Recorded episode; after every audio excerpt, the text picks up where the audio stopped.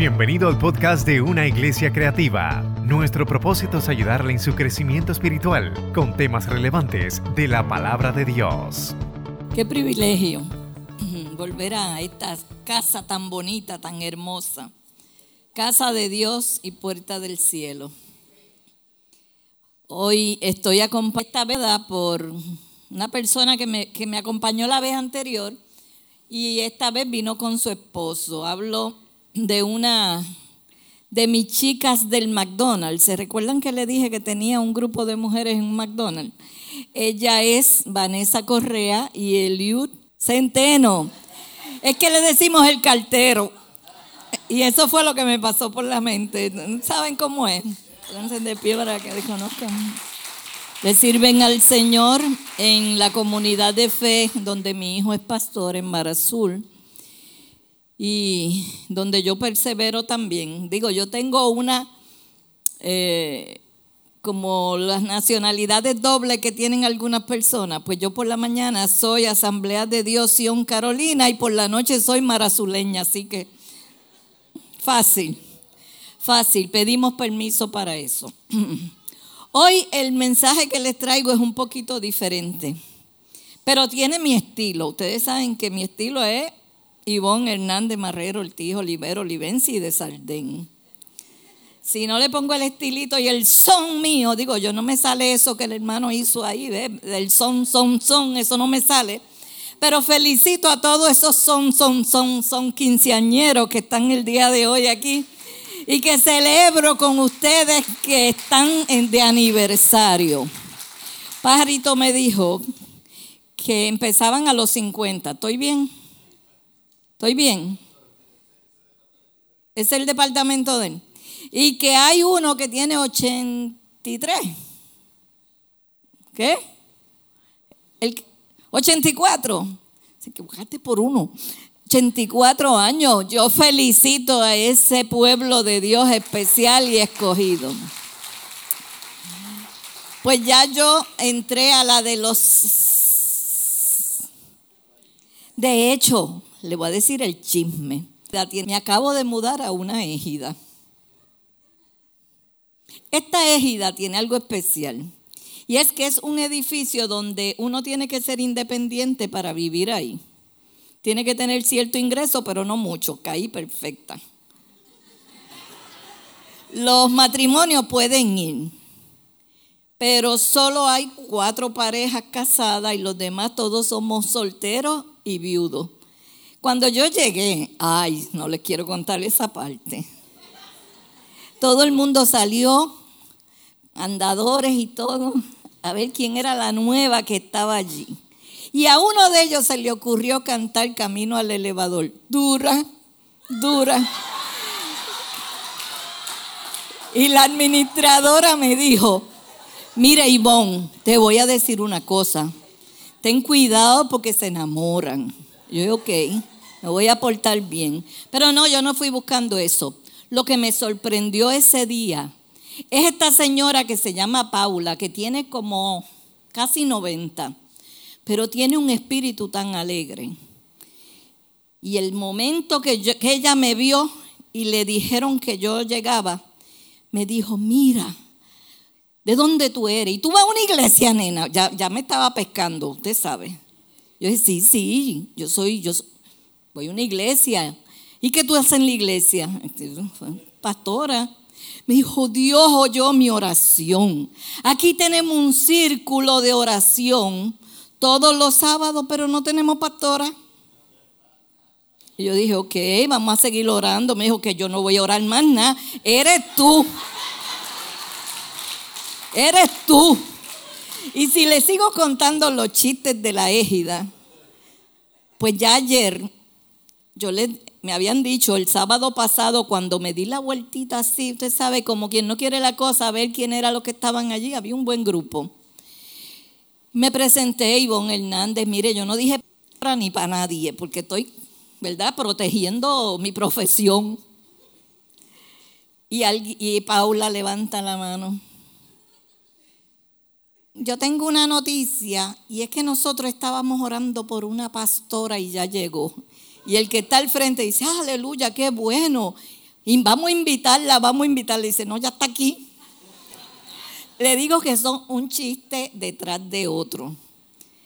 Y ayer me pidieron que les hablara ayer. Mire, yo prediqué el jueves en Río Grande. El viernes tuve el grupo de muchachas mío en el McDonald's Santa María Shopping Center. Lo de Santa María no es nada religioso, es que se llama así. ¿Está bien?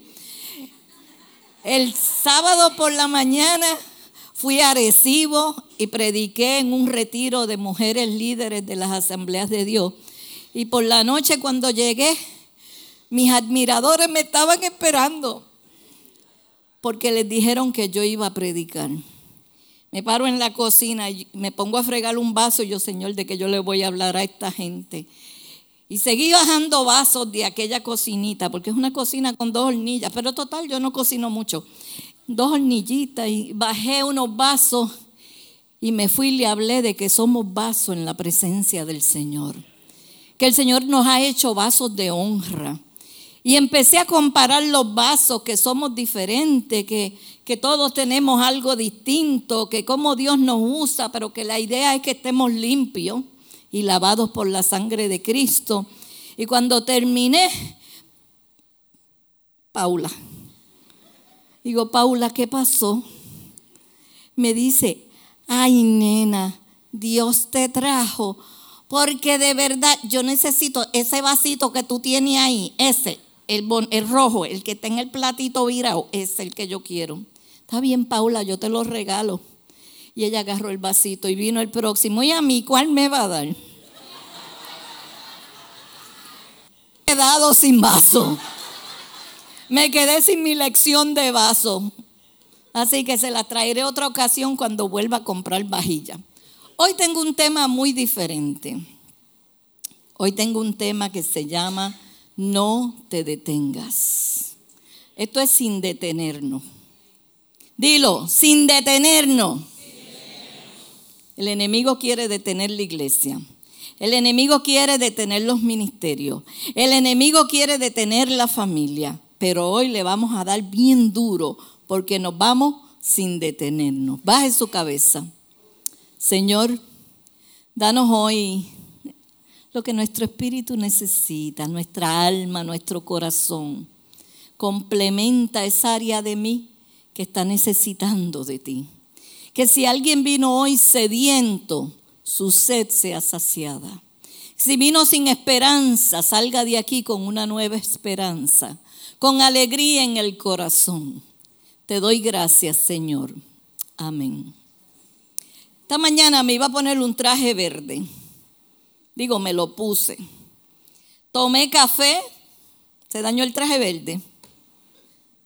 Miré el closet y dije, yo tengo deseo hoy de irme blin blinia. No es aniversario.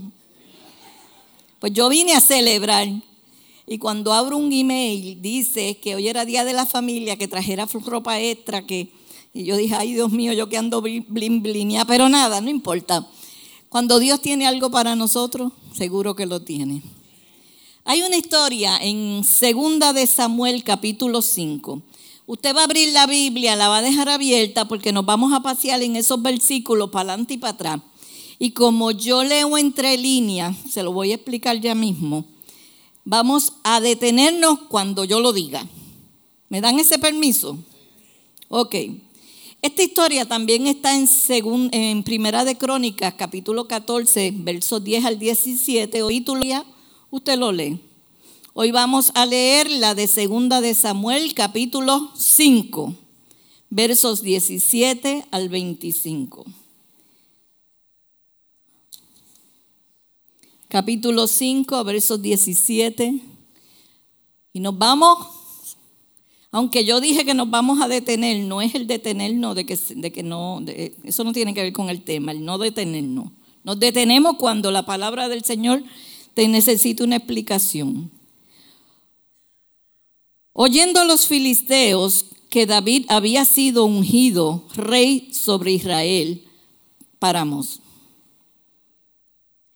David estaba novato, empezando.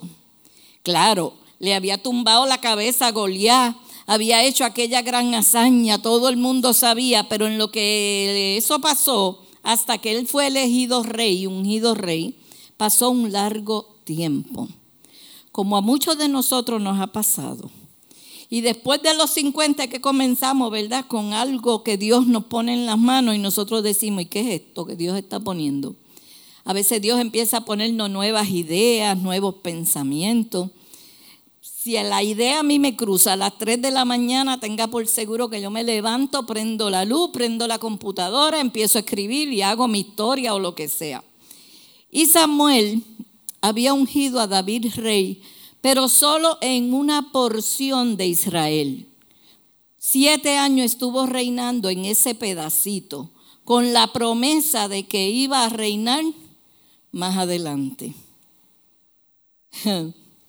Pienso en las noticias que tuvimos recientes y no quiero hablar de política, pero todo cae por ahí en una esquinita. Reyes que caen, reyes que se levantan. Nos fuimos a trabajar por la mañana con un rey, por la noche terminamos con una reina. Usted sabe. Historias que pasan. David es rey en Hebrón. Y dice el rey que cuando los filisteos oyeron que David era rey en Israel, empezaron a planificar. Tan pronto usted empieza a hacer algo que Dios ha puesto en sus manos para hacer. Tan pronto usted propone hacer una cosa, los filisteos empiezan a resucitar, a levantarse, a rodearnos. Los filisteos suyos y los filisteos míos tal vez no son los mismos. Cada uno de nosotros tiene que comenzar identificando cuáles son tus filisteos. Yo sé cuáles son mis filisteos. Por 60 años, los filisteos míos han sido mi salud. 26 cirugías. No le estoy contando los puntos que me dieron en la cabeza porque en un culto en la calle me, me tiraron una piedra, ese no se lo, eso no lo estamos contando, eso no es cirugía. Tengo 32 clips aquí que cuando paso por el aeropuerto no hay viaje que yo no pare ese aeropuerto. El más feo que paré fue el de Florida. Oiga, aquella máquina sonó como si yo hubiera ido blindada de algo, yo no sé, si llevar una bomba o algo por aquí. Y se me quedó la cartita que dice, esta paciente tiene varias cirugías y, la plaquita que lo demuestra. Y viré la cartera y la busqué y la saqué y no la encontré. Tuve que enseñarle la barriga a la señora aquella. Mire qué cosa más fea. Yo sé cuáles son mis filisteos. Mis filisteos han sido y, es con lo que lucho constantemente y es mi salud. Pero el suyo no diga como me dijo una hermana los otros días, el filisteo que yo tengo vive conmigo y duerme conmigo. Y dije, hermana, no.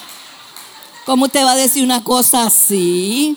Identifiquemos los filisteos que en realidad son aquellas cosas que el enemigo usa. Y ella me dijo, pues claro, yo estoy clara. No, no, pero yo, yo quería, ¿verdad? Como suavizar las cosas, porque como consejera uno tiene que que buscarle el ladito bonito a las cosas. Y yo le dije, no, mire hermana, él lo que pasa es que necesita una, una, la mano de Dios encima de él y un abrazo y que usted lo trate con cariño y se lo gane, pero no pelee con él. Bueno, lo que pasa es que yo le pedí a Dios que me lo cambiara y me dejó el mismo. Yo dije, ok, está bien. Pasan los años y uno va viendo cosas en el mundo y yo empiezo a ver que el filisteo de otro puede ser más difícil que el mío. El mío con una cirugía se arregla. El mío con unas pastillitas de noche y por la mañana una que se llama Sintroid, que hay que esperar una hora, para, usted sabe. Y yo con hambre y esperando que pase la bendita hora y el reloj va ahí. Y en esa hora yo tengo que virar el mundo al revés porque el desayuno no me lo puedo comer. Pero eso se arregla. se enteraron los filisteos que David era rey. Y él, vamos a ir al verso, porque estoy nada más en el primero. Y dice, subieron todos los filisteos para buscar a David. No fueron cinco, no fueron diez. Dice, todos. Usted sabe que cuando uno tiene un ataque le cae completito. ¿No le ha pasado a usted que se le daña la lavadora y al minuto la nevera y a los tres segundos la estufa y a los cuatro minutos el carro y a los seis se le vacía una goma y a los ocho? O sea, es todo. Es que se junta la miseria y la, y la, y la necesidad y como que todo se hace un todo. Dice el verso, y todos los filisteos subieron a buscar a David. Hoy se riegan las noticias. Y cuando David lo oyó, mire cómo fue que lo se enteró, descendió a dónde? A la fortaleza. Buscó un lugar seguro. Para mí, en nuestro tiempo, no hay mejor fortaleza que esta, la casa de Dios. Pero la costumbre de nosotros es, ay hermana, me está pasando tanto que me alejo, me alejo, me alejo, me alejo. Mira, no, cuando los filisteos estén rodeando, te acércate, acércate, acércate a la fortaleza, porque el, el, el detenerte y alejarte no va a resolver tu problema. Vas a pasar la situación sola, mejor ven donde está el fogón encendido, que ahí puede haber milagro de Dios y no lo vas a pasar sola. Y dice que él bajó a la fortaleza. Me encanta ese verso, pero ahí no me voy a quedar. 18. Y vinieron los filisteos y se extendieron por el valle de Refaín. Vinieron y no se pararon solo frente a un lugar ahí esperando y amenazando con guerra. Dice que se regaron. Empezó la estrategia del enemigo se acomodaron en diferentes lugares. Cuando yo subo a donde vivo ahora, al décimo piso, hay una vista que yo veo todo San Juan, todo Bayamón, Guaynabo, yo, no sé hasta dónde llega, pero yo creo que veo hasta el Monte Hiedra, pienso yo. Aquello es hermoso. David salía a la fortaleza y dice que miraba y ellos estaban regados como pólvora. Estaban por donde quiera. Donde quiera él miraba, habían filisteos. Y los filisteos tenían unos primitos y unos hermanos y unos familiares de Goliat, que todos medían más de seis pies. Todos eran grandes, se distinguían, sobresalían. Y es que a veces nosotros estamos viendo a, nuestros, a los filisteos que no son nuestros, pero nosotros decimos mis problemas, mis asuntos, mis necesidades empecemos a decirle el problema, el asunto, la situación, la salud, lo que sea, pero no nos adueñemos de esas cosas porque los filisteos no son tuyos ni son míos. Se encuentra David atemorizado. El verso 19. Entonces David hizo lo más prudente que se puede hacer y dice, consultó a Jehová diciendo, Iré contra los filisteos, los entregarás en mi mano. Y Jehová le respondió a David, ve, porque ciertamente te entregaré a los filisteos en tu mano. No nos dice el método que él usó, si fue a través del profeta, si fue que Dios le habló, pero como Dios tiene mil maneras de hablarnos, claro, él puede usar hasta una burra. Usó la burra de Balaam para decir algo, ¿verdad? Él puede usar cualquier cosa para hablar a tu vida y dejarte ver su respuesta. Pero a veces nosotros no vemos eso. Nos cuenta, haciendo el cuento largo corto, que David con lo que contaba era con un ejército de voluntarios. Los agricultores, el panadero, el lechero. Eh, estaba allí cuanta profesión del pueblo había, eso eran los soldados de David. Él no contaba con un ejército armado de pie a cabeza, pero él tenía gente voluntaria. Eso es lo que hay en las iglesias. Tenemos líderes que dirigen y liderean este ministerio voluntario, porque les nace en el corazón hacerlo. Porque hay gente que dicen, yo voy a servir en la casa de Dios. Y yo estaba mirando el que tocó este cajoncito, que no sé cómo se llama esto, el cajón. Y yo decía, qué importante, porque cuando tocaron cuán grande es él, él hacía cha, cha, cha, cha, cha, cha, para abajo. Y volvía y subía. Y me fijé el detalle de que lo más pequeño es grande a los ojos de Dios. Todos los voluntarios se fueron con David. Y David les dijo, vamos a pelear. Esa soy yo inventándome la historia. Usted sabe que yo pienso entre líneas y leo entre líneas.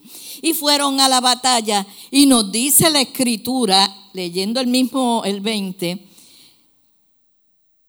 Y vino David a Baal Perasín. Y allí los venció David. Y dijo, quebrantó. Ese fue el nombre que le puso al sitio, Baal Perasín Quebrantó Jehová a mis enemigos delante de mí como corriente impetuosa. Por eso llamó el nombre de aquel lugar Baal Perasín. Y aquellos filisteos dejaron allí sus ídolos y David dijo, vamos a hacer una fogatita, porque no quiero que nadie coja estos ídolos. Y se hizo tremendo fuego y parecía que la historia terminaba ahí. Ahora es que empieza la parte que a mí me gusta. Porque tan pronto los filisteos fueron vencidos porque Dios los venció junto con el pueblo de, Dios, con el pueblo que acompañaba a David, los filisteos se juntaron otra vez, se reagruparon, parecen como los microbios, uno los detiene por un lado y se multiplicaban por el otro, y cogieron fuerzas y cogieron energía, y ese pueblo se junta, los filisteos se juntan otra vez y mientras estaban celebrando, quemando y todo, el 22 dice, y los filisteos volvieron a venir y usaron la misma táctica y técnica que habían usado la vez anterior. Se acomodaron por todo el valle. Que el, el enemigo de nuestras almas no tiene muchas ideas y las que tiene las repite. Aprendamos a conocerla. Ya esto yo lo he visto antes. Ya esto me ha pasado antes. Ya yo he tenido esta situación anteriormente. Pare su antena y piense, con los cincuenta y pico de años que yo tengo, ya debo saber la diferencia y conocer cuándo algo no es de Dios y cuántos son los filisteos que se están levantando contra ti. Vuelve de nuevo David y dice, mm, se están agrupando de nuevo y consultando David a Jehová él les respondió, yo le diría a Dios, ¿hago como la primera vez? Me tiro de frente contra este ejército y le doy con toda mi fuerza porque yo sé que tú vas a estar conmigo. Otro puede decir, no debió ni haber consultado a Dios, porque si la primera vez le funcionó, ¿por qué la segunda vez no? Aguanta, espérate. Hay que tener un plan. Y Dios le dice a David, tengo un plan. Y David se queda pensando y dice, pero si la primera vez me dijiste que subiera, que tú ibas a pelear contra ellos, ¿por qué ahora me, detienes? Y el Señor le responde y le dice, no suba, sino rodéalos. Inteligente. Y vendrás a ellos enfrente de las balsameras. Ahí me quiero parar. ¿A qué le suena balsamera? Otra palabra. Bálsamo. Bálsamo era aquello que descendía de un árbol. Había un bosquecito allí en algún sitio que yo no sé cuál es el tipo de árbol exacto. Yo no le puedo decir está el árbol o está el otro. Pero en Jeremías 8, 22 creo que le dije 32 a la técnico, perdóname, es el 22, encontramos que pregunta Jeremías, ¿qué pasa? ¿No hay bálsamo en Galad? La hija de mi pueblo va a perecer porque no hay una medicina para su cuerpo. ¿Por qué pues no hubo medicina para la hija de mi pueblo? Yo me quedé bloqueada ahí. Yo dije, Señor, hay medicina para los hijos de tu pueblo. Hay medicina para nuestras mentes que estamos padeciendo de problemas mentales. Hay medicina para nuestros corazones rotos que muchos de nosotros estamos viviendo en soledad a causa de un divorcio o de una viudez. Yo sé lo que es eso. Me encuentro ahora siendo viuda. Y le digo, no estoy feliz y contenta por ser viuda, pero le doy gracias a Dios porque en mi viudez Dios ha mandado medicina a mi corazón. Porque los que estamos en esta edad de que hoy celebran aniversario somos gente que hemos pasado unas etapas de la vida. Joven fui y he envejecido. El verso dice, y no he visto justo eh, que mendigue pan, ¿verdad? No he visto justo desamparado ni que ande por ahí pidiendo comida. Pero sí nosotros fuimos jóvenes, miren jóvenes, nosotros fuimos jóvenes. Y algunos de ellos tenían una mate pelo en esa cabeza y algunos de ellos tenían unos rizos y algunos de ellos tenían fuerza y juventud. Yo recuerdo, ¿te recuerda David que yo tenía el cabello bien largo? Era flaca como un esqueleto, pero tenía mucho pelo. Los tiempos van pasando y nosotros dentro de esos cambios empezamos a preguntar, Señor, ¿qué estrategia tú tienes para mí ahora? Cuando mi esposo fallece, en un hospital en Estados Unidos, en Florida, me dice una enfermera, así que tú eres la viuda. Pero cuando me lo dijo, me lo dijo en inglés, me dijo, so you are the widow.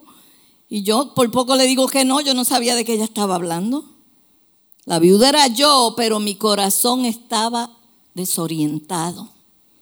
Me asusté, Nuestros hijos se van casando, se nos van del nido. El nido se va quedando vacío. Después nuestros hijos dicen que se va uno para Texas y el otro para California y el otro, usted sabe, se siguen repartiendo por ahí.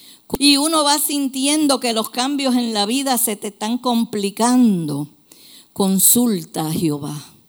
Pregúntale a Dios qué tú quieres que yo haga. Y hoy Él te dice, tú vas a rodear a tu enemigo Tú lo vas a sorprender, pero primero vete a un lugar donde hay unas balsameras. Y esas balsameras destilaban un aceite que le ponían unas copitas para recogerlo. Cuando recogían en esas copitas ese aceite o le amarraban algo para que recogiera ese aceite que destilaba, Aquello lo usaban para sanar los enfermos, para curar los heridos, para vendar la oveja. Unge mi cabeza con aceite, mi copa está rebosando. Tantos versos que nos hablan del aceite que bajaba de la cabeza hasta los pies, hasta el borde de las vestiduras de Aarón. Y nosotros nos ponemos a pensar, ¿por qué Dios me tiene que mandar primero a un lugar para luego hacerme ganar la guerra. Porque en ese lugar donde envía Jehová bendición y vida eterna, hay un aceite que es sanidad. Este pote que yo tengo aquí es simbólico. Este aceite no es un, un ni una cosita que le vaya a sanar a usted nada. Lo estoy usando para representar esa presencia de Dios que yo necesito cuando estoy herida. Pero ¿dónde están los heridos? Piénsalo bien. En la primera guerra que David se metió con los filisteos, habían herido. Habían soldados lastimados. Habían soldados que necesitaban reponerse, necesitaban ese descanso y se meten en aquel lugar. Mira qué raro. Los filisteos están allá y David nos está diciendo que nos metamos en este lugar, que lo que hay es un montón de, como digamos, como unas palmas. Ah, yo soy bien imaginaria. Vamos a levantarla y vamos a imaginar que está aquí, como nene chiquito, así. Ahí están las balsameras.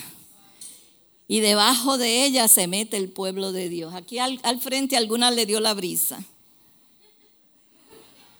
Se movieron de lado a lado.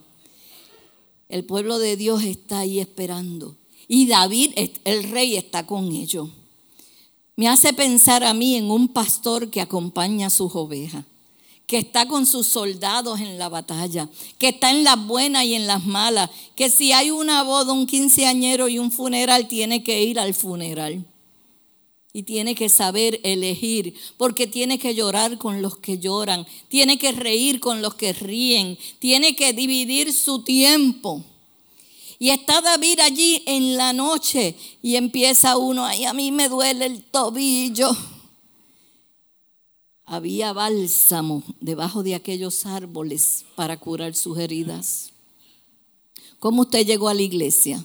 ¿Usted lo recuerda cuando usted llegó a la iglesia? Muchos de ustedes llegaron porque tenían una situación terrible. Haga memoria. Así es que llegan y cuando los saludamos y le decimos, Dios te bendiga, bienvenido, mire, yo vine porque es que mi hijo está en la cárcel. Es que mi esposo me quiere, se fue con otra mujer. Es que yo tengo, y empiezan a llegar los heridos. Tiene que haber bálsamo y presencia de Dios que restaure. Una iglesia, como dice la canción, que sane al herido, que levante al caído, que tenga misericordia del que le pasó algo y que este dedo se lo ampute, se lo quite. El dedo de señalar. No, porque tú no estás en Ayer estuve en un sitio y una hermana me, me dijo que yo me tenía que convertir y que era palabra de Dios y que yo tenía que dejar de andar con el hombre que yo andaba. Mire, yo no ando con nadie. Palabra de Dios ni palabra de Dios. La verdadera palabra de Dios restaura el corazón quita la tristeza, seca las lágrimas de los ojos, tiene la capacidad de fortalecer la familia, de ocuparse del uno del otro, de que no dejan a los ancianos, ay, esta iglesia es de jóvenes, los viejos para allá. O hay esta iglesia es de viejos, los jóvenes para allá. Yo sé que aquí no es eso, pero usted sabe que yo lo que le estoy diciendo es verdad que llegar bajo la balsamera significa que yo voy a encontrar alivio para mi alma, para tomar nuevas fuerzas, porque tengo un mandato que voy a seguir sin detenerme, pero ¿cuándo? Cuando el Señor diga. Siendo sincera con ustedes, esta semana tuve que ir a la doctora neumóloga y cuando me vio en su oficina y leyó todos los papeles y vio todas eh, las condiciones mías del pulmón y que a mí me da asma y todo lo que ella recibió allí y que yo no había pasado una prueba pulmonar que ella me hizo, la cara de ella cambió. Y yo le dije, no me tape el cielo con la mano, que ya yo todo eso que está escrito ahí, ya yo lo busqué en internet, ya yo lo googleé. Oiga. Los viejos googleamos y buscamos las cosas en internet y las encontramos. Y si no sabemos inglés, las traducimos. Estamos tecnológicos y al día. Ella me dijo, Ivonne, lo que tú tienes se llama así, así, asado. Eh, clínicamente te damos cinco años de vida es un tipo de cáncer, bla, bla, bla. Yo no sé ni cómo tú estás de pie ni cómo tú estás hablando. ¿Cómo tú, ¿De qué tú, qué tú haces? Yo digo. Me dijo, pues no se supone que tú estés haciendo nada de eso. Tú tienes que estar quieta, tranquila, un lugar. Es más, tú no puedes visitar enfermos ni puedes ir a hospitales donde está la gente. Y yo, en mi corazón yo dije, como se está levantando el filisteo este es grande, este es primo de Goliat, este tiene mucha boca, pero tú vienes contra mí con espada y jabalina. Y yo vengo contra ti en el nombre del Señor. Jehová me entregará hoy, te entregará a ti en mi mano. Yo no sé qué ella dijo porque yo estaba recitando el verso y no la oí. No sé en qué terminó, cuando se lo dije a mis hijos, me dijeron, mami, vamos a chequear tu calendario, que seguro tú lo tienes muy lleno. Yo no se lo enseñé. Yo no se lo enseñé. Y les dije, ¿saben qué? Si de alguna iglesia lo llaman y le dijeron que me morí, que sea en ese altar, porque ahí es donde yo quiero partir a la presencia del Señor. No me voy a detener. Mami, pero tú estás segura que te dijo que es un tipo de cáncer. Digo, sí, nene, yo trabajé en forense y bregué con muerto y lo vi todos los días. Yo sé de lo que ella está hablando. Pero te voy a decir una cosa. Dios a mí me ha librado de la muerte. Ocho veces he estado en intensivo y la gracia salvadora de Dios ha sido sobre mí. Y no le digo para que usted me coja pena. Ore, sí, ore por mí. Claro que sí. Pero yo pelearé contra el gigante en el nombre del Señor. Y he decidido he decidido que eso no me va a detener. Otras cosas no me han detenido, eso tampoco, olvídese. Bueno, se metieron aquellos soldados y están debajo de aquel lugar y me recuerda a mí las cosas que a veces nos detienen.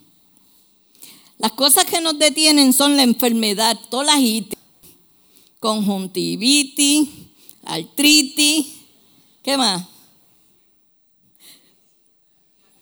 Gastritis. Mi nieta me dijo eh, comitis y yo dije, ¿qué es eso? Me dice, no, que te enfermaste por comer mucho. Hay muchas itis, pero yo conozco a un Dios que está por encima de todas esas cosas. Y su voz lo que yo oigo que me dice es sin detenerte. Levántate, pelea. Mire, si me voy a morir, que sea peleando, que sea con la armadura puesta que me haya puesto el casco en la cabeza porque los pensamientos del enemigo son negativos. Que me haya puesto la cota de justicia porque hay un mundo que no hay justicia, que no hay paz. Que me ponga el cinto de la verdad porque conozco gente que son hasta cristianos y mienten en los cupones y mienten en todos lados. Que digamos la verdad aunque nos cueste. Que nos pongamos el calzado del Evangelio y pudiera hablarle de toda la armadura, porque ese es el tema que tengo con las mujeres de mi grupo. Y hicimos una pulsera y la pulsera tiene todos los dije. Otro día lo hacemos con las mujeres, porque esa es buena y tiene todos los dijes de la armadura. Y dice, tienes el escudo de la fe, pero tienes la espada del Espíritu, que es la palabra de Dios. Con este te defiende, pero con el otro ataca. Si eres zurdo, agarra con la izquierda la espada, pero si eres derecha, con la derecha. Y a pelear. No te vas a quedar aplatanado pensando, ¿y ahora quién podrá defenderme? Aquí no hay chapulín colorado que lo pueda defender. Tiene que depender de Dios. Tienes que agarrarte de Él. Nos cuenta la historia que David, hablando con Dios escuchó de palabra. Dios le dijo en el 23, no suba, sino rodéalos y vendrás a ellos enfrente de las balsameras. Y el 24, subráyelo. Y cuando oigas ruido como de marcha por las copas de las balsameras, ¿what? Todo lo que suena es terrenal. Una marcha, ¿cómo suena? Acá abajo en la tierra. El ejército terrenal suena, pero el Señor le dice, vas a escuchar un ruido como de una marcha, pero lo vas a escuchar por encima de las balsameras. Se metieron allí debajo de las balsameras, oraron, esperaron, confiaron, a lo mejor David cantó algo. A lo mejor vino el hermano, ah, perdóneme el nombre, Isaac, y cantó el son de mama. Así era. a lo mejor eh, los músicos entonaron alabanza. A lo mejor hubo temor, hubo miedo. Alguien dijo, esos filisteos parecen hormigas allá afuera. Eso es un hormiguero. Son muchos. Pero Dios le había dicho, métete debajo de la balsamera con tu gente. Y cuando escuches el sonido sobre la copa de los árboles, ¿cuántas veces usted no escucha ni un coquí? ¿Verdad que hay veces que uno no escucha nada? Ay, si Dios me hablara. Ay, si Dios me dijera algo a mi inquieto corazón y lo tranquilizara. Espera. En algún lugar vas a empezar a escuchar el sonido. Y hacerle la historia tan hermosa que usted después la va a leer con calma.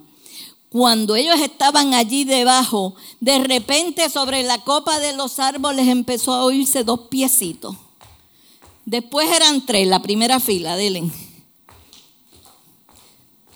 Después siguió la tercera, la cuarta, la quinta fila. De repente el ruido fue de todo un ejército que se estaba acercando. Levanten la balsamera, que empezó a oírse sobre las balsameras un ruido extraordinario. y la presencia de Dios llenó aquel lugar. Y los enemigos filisteos dijeron, they're everywhere, que muchos son, son demasiados. Escucha cómo se oye la marcha de ellos. Mire, no era la marcha del pueblo, porque no era Pedro, ni la ropa de Pedro, ni los, de Pablo, el que fuera que tenía los delantales. No era de ellos, era el poder de Dios que estaba en ese lugar. Se empezó a escuchar ese ruido.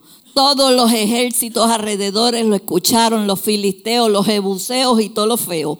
Todos los escucharon y escucharon algo está pasando.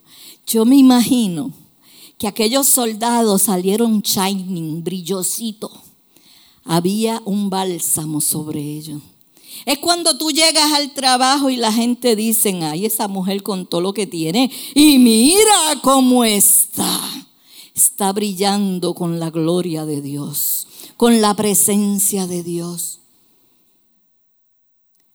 Cada día cada día tú tienes que buscar ese lugar donde está esa presencia de Dios. Yo tengo tres hijos, cuatro nietos ahora, pero cuando mis hijos eran chiquitos, no eran muy fáciles. Eran unos nenes hyper. Bueno, el que conoce a Jonathan Ocasio ya con una muestra, con un botón basta, ¿verdad? Yo me metía al baño y yo cerraba la puerta, yo bajaba la tapa del inodoro, yo me sentaba y oraba y lloraba allí porque era fuerte. Y de repente debajo de la puerta tres cabecitas. La sombra. Mami, ¿qué tú haces? Voy ahora. Dios mío, tranquiliza mi inquieto corazón antes que yo coja esas tres cabezas y las chueque una contra la otra. Mami, mami, tú te estás cepillando los dientes. No oigo el agua. No importa. Saca de tu tiempo y busca ese lugar. ¿Usted ha visto la película de War Room? Cuarto de guerra. Aquella mujer cogió un closet y lo preparó para su cuarto de guerra. El mío era el baño, sorry, era lo que había. Y todavía Jonathan me preguntó en días atrás, mami, ¿por qué tú entrabas al baño y yo escuchaba lo que él recuerda, que tú empezabas, gloria a Dios, aleluya, aleluya. Y yo te oía, yo decía, mamá, ¿tendrá problema y dificultad? Ningún problema ni dificultad, es que era mi balsamera era mi lugar secreto donde yo entraba en comunión con Dios y le gritaba mis temores. Y si tenía que llorar, abría la pluma, me metía debajo el chorro y ahí lloraba porque así pues nos, se ahogaba un poquito.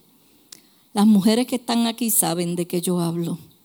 Cuando alguien ha herido tu corazón, cuando alguien lastimó tu sentimiento, cuando tú dijiste, este es el que Dios me trajo, como yo lo pedí, alto, pelo negro, ojos verdes y trigueñito, como yo lo pedí. Y el Señor lo que te está diciendo es, espera. Cuando nos lastiman, entonces venimos, ay Señor, vengo a consultarte. Mira, consultante. Eso es para las solteras y para los que están, para los hermanos que están esperando también. Yo no estoy en esa lista, ¿ok? A mí me sacan. Porque mi lista es otra. Pero cuando estamos en tristeza, cuando un hijo nuestro, nosotros escuchamos malas noticias de nuestros hijos, se trata de cosas que nos falta más el alma a las madres que eso, ¿cierto? A la familia, hoy se trata de la familia. Nosotros sabemos lo que duele, que nosotros criamos un hijo ahí todo el tiempo en la casa de Dios y llega un momento que ya no lo vemos. Duele métete debajo de las balsameras. Cuando David salió con aquellos hombres que brillaban, esa es mi película, yo me la imagino completa. Y sale con aquel ejército, más los que se escuchaban en la copa de los árboles. David dijo, mm, son más los que están con nosotros que los que están en contra. El ángel de Jehová acampa alrededor de los que le temen y los defiende. Y yo me agarro de eso.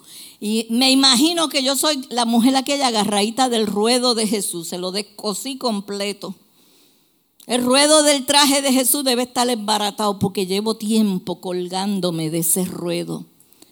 Pero hasta que no me bendigas, hasta que no me bendigas, no me voy a mover de aquí.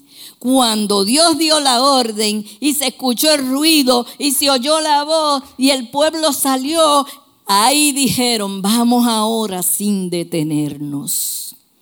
Vamos a continuar porque hay gente, y aquí lo debe haber. Después que se termine el culto, voy a llamar al pastor y le voy a decir, hasta aquí llegué misión cumplida. Y el Señor te, te dijo que te la entregara. Y perdonen, eso no estaba en el bosquejo. Pero esa soy yo. Tengo que hacerle caso al Señor. Porque queremos tirar los guantes.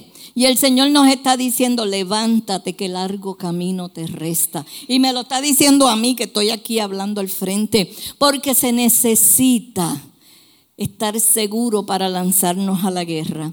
Aquel día se tiraron a la guerra. ¿Y usted sabe lo que pasó? Dice, y David lo hizo así. Y no me gustan esos hombres de Dios que hacen las cosas así. Así, no como a él le pareció. Y David lo hizo así, dice el 25, como Jehová se lo había mandado. E hirió a los filisteos desde Geba, hasta Geser y los hirió porque el ángel de Dios iba con ellos. Tú vas a salir de aquí y tal vez en tu mente tú estás pensando, estoy a punto de perder mi casa porque la hipoteca no la he podido pagar. No he podido pagar la renta, no he podido pagar la luz. Esta semana me cortan la luz, o me cortan el agua.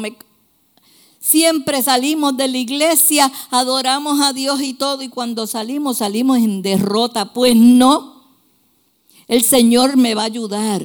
El Señor es mi ayudador. Jehová diré, Dios proveerá, no me voy a detener. Pasé un año y seis meses sin ingreso fijo.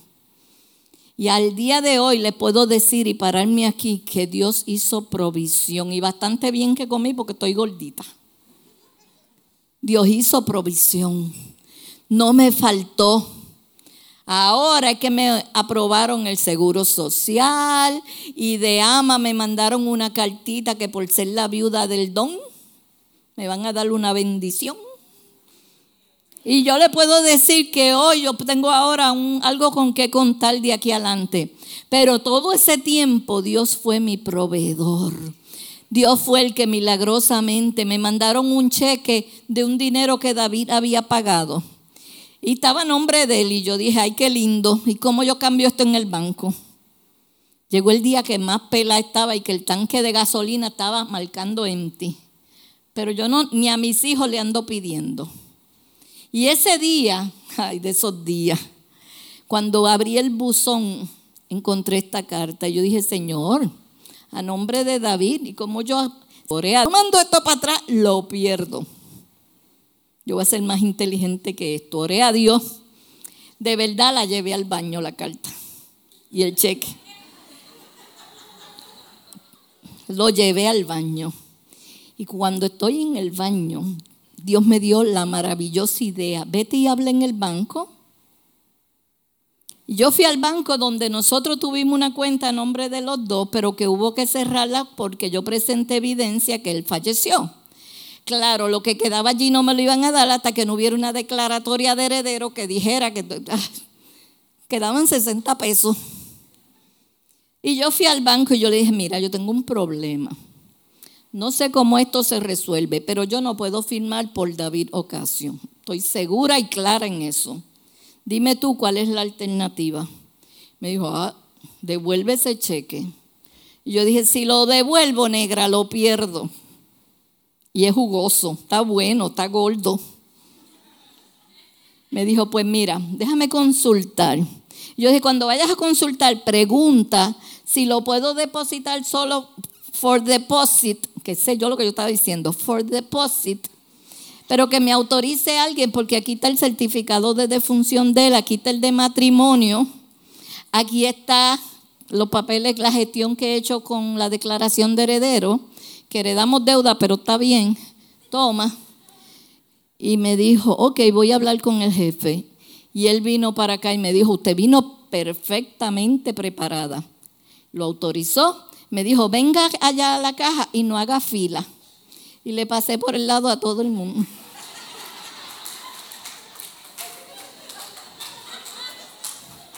Allí estaba mi vecina, mi otra vecina, todo el barrio, todo el barrio. Y yo pasé la fila y me lo cambiaron. Dios nos da estrategia. Dios te va a dar solución. Pero lo primero que tú tienes que hacer es decirle, Señor, te entrego mi corazón. Te entrego lo que tengo. Vengo delante de ti con mi familia hecha canto. Me entrego hoy a tus pies con problemas de salud. Me entrego con los filisteos rodeándome y te aseguro que va a haber aceite y bendición y bálsamo de Dios para ti en Galaad. Si hubiera alguna persona que en su corazón sabe que necesita acercarse al Señor para salvación, reconciliarte con Él, arreglar tus cosas, pasa por aquí que vamos a orar por ti para que la marcha se empiece a escuchar sobre tu casa, sobre tu vida, sobre tu hogar, sobre tus necesidades. Si hay alguien que tiene una situación que usted no le ve salida, tiene un hijo en una situación que usted no le ve salida, pase, que hay aceite de Dios para usted y su familia. Y mientras el, músico va entonando algo, le voy preguntando, ¿qué viniste pensando cuando llegabas aquí? ¿Me quito? El enemigo te dice, mira, coge una soga y, y Dios te dice, no te quites. Te voy a decir lo que vas a hacer. No te detengas. Yo estoy contigo. Yo soy tu Dios que no te voy a fallar. Yo soy el que te rodea y te abraza. Yo tengo solución para tu tristeza. Gente con dolor en el corazón, pase hay aceite de Dios para ti.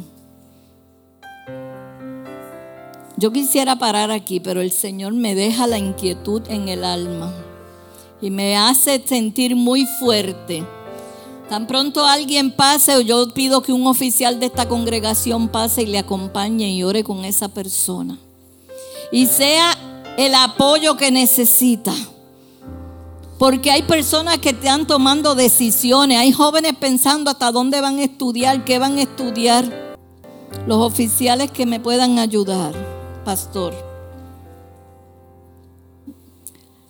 Oficiales de la iglesia que puedan pasar por aquí. Yo voy a bajar a orar también con ustedes, pero necesito que alguien me apoye en esta. Dígame, pastor, sus instrucciones, dígame.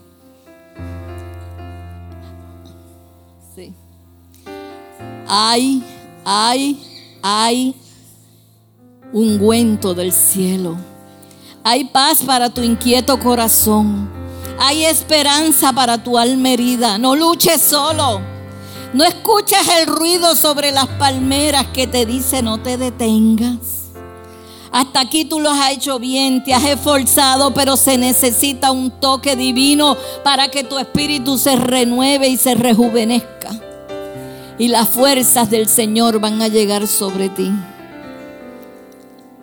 Hay personas con lágrimas aquí al frente. Yo sabía, yo lo sentía bien duro, el corazón me latía. Y me está diciendo el Señor que por ti era que estaba esperando. Gracias por escuchar nuestro podcast. Para conectarse con nosotros, siga nuestra página web, unaiglesiacreativa.com o en Facebook una iglesia creativa, donde hay un lugar para cada miembro de su familia.